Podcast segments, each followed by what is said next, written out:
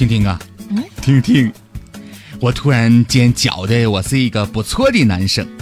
陈林，这人可不能说谎啊！你别哎瞎话不行啊！不是我没从哪儿能看出来你不错呀？不是你，你看哈，我就觉得我特别会过日子。前两天吧，我家要做窗帘儿，嗯，然后我我我我就把剩下的窗帘布吧，我都没扔，我都留着？我给做了条大裤衩子。然后呢，再剩下的布料我还没扔，我给做了条领带。不是。哎，然后再再剩下的布料呢，我还没扔，我给做了个领结。哎。呦，然后呢，再再再剩下的布料呢，有呢，我给我丈母娘做了一个扎头发的皮套，哎哎呀，然后再再再哎再剩下的这，别剩了，行了啊，陈林，你这这。你这不就是抠吗？你看我说我那天去你家看什么，好像都顺色儿烦人啊！你也太会过日子了吧？哎，你看师傅啊，哎，不光如此呢，你看我家经常有吃不完的水果，那怎么办呢那我也舍不得扔，我都给它做成了水果酵素了。嗯，哎，听说这个东西吧特别好，可以分解人体脂肪，还能什么净化血液，呃，抗肿瘤，预防脱发呢。啊，这适合你。不是我没看出来啊，陈林，你还挺勤劳的哈。那是，我跟你讲啊，这所谓的水果酵素吧，哎，就是把各种水果加上糖之后呢，密封发酵，嗯，最后就得到的这个产物，哎，它就是酵素。哦这是一个简单的发酵过程，在细菌代谢的过程当中呢，糖被转化成了酒、乳酸、醋酸等等，并产生了各种酶。非要把这些酶叫做水果酵素，也不是不可以。但是呢，问题是啊，在这种自制的简单的条件之下，不能对细菌的种类进行选择，咱也没有办法对产生的酶进行分析。如果说口服这些酶真的能有什么作用的话，那么就应该考虑一下了。那自然界里有各种各样的细菌呢，这些细菌可不可能按照人的期望，呃，生产出什么专门的瘦身细菌、美容细菌、排毒的这样的。不管你用的是哪一种高档的水果，啊，细菌只会分解成糖、氨基酸、纤维素、矿物质，产生的不一定是你身体所需要的那种酶呢。啊，这倒也是哈，嗯，它没分的那么细是吧？有很多细菌都在一起呢哈。分工不明确。另外呢，这个自制的过程啊，也没有什么特殊性。如果你想把这个水果换成青菜或者别的东西，那得到的东西，你想青菜发酵了以后，那不就是酸菜吗？酸不溜叽的。啊，对，如果把水果换成了蔬菜，并加入大量的水，怎么的？那得到的不就是泡菜吗？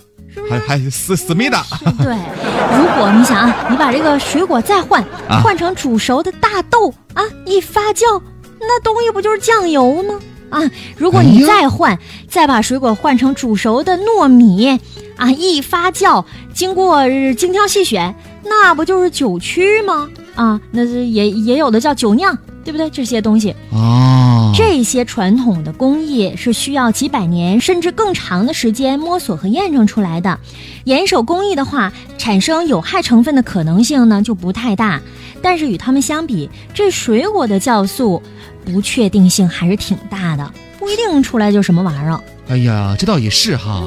哎，照这么说的话，那你说呢？我我自制的水果酵素，你说我干脆我直接吃水果不就得了吗？更健康有益哈。就是，看来这水果酵素吧，呃，指望吃的能够什么美容啊、瘦身呐、或者排毒哈，呃，这还得真是三思而行。哎，嗯未必它就一定这样。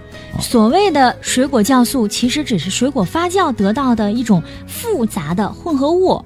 弄得好的话，那就是果酒或者是酸菜啊；搞不好的话，那不就是肥料吗？是不是？啊，其中可能会产生多种酶，但是呢，你没法控制，也没有办法分辨出哪一种酶有什么样的功能，是吧？哦，对，就是用它来减肥的话，还真就未必是那么准的。嗯、不一定吃成什么样了。哎，要想发挥水果对健康的积极作用吧，那把这水果直接吃掉，那是最简单、最直接、最有效的做法。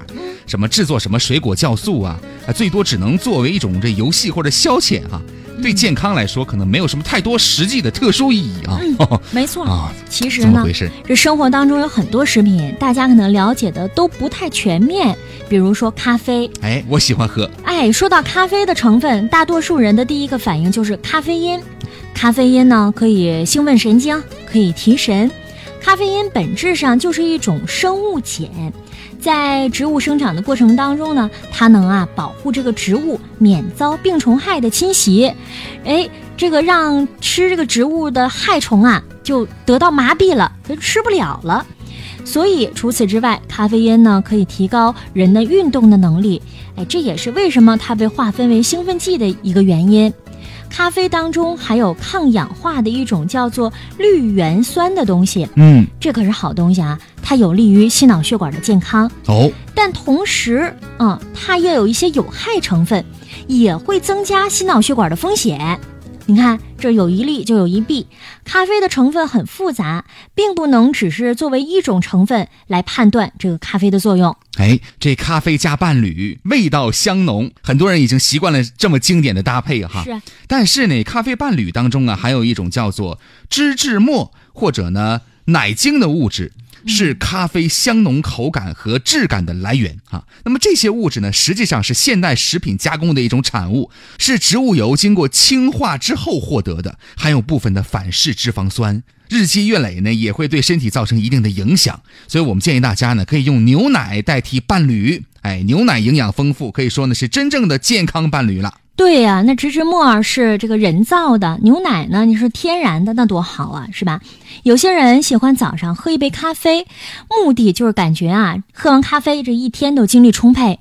但是咖啡能够刺激胃酸这样一些消化液的分泌，长期大量的空腹喝咖啡会损伤你的胃黏膜呢，时间一长就有可能导致胃溃疡。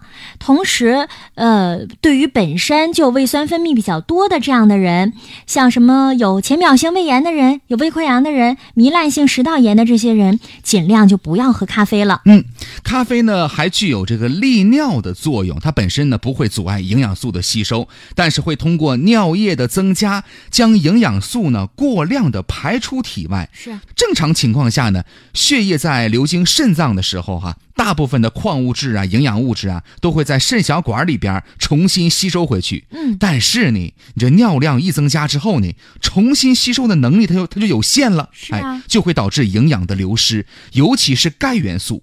你想，这血液当中的钙降低了，那机体呢便会动用骨骼当中的钙。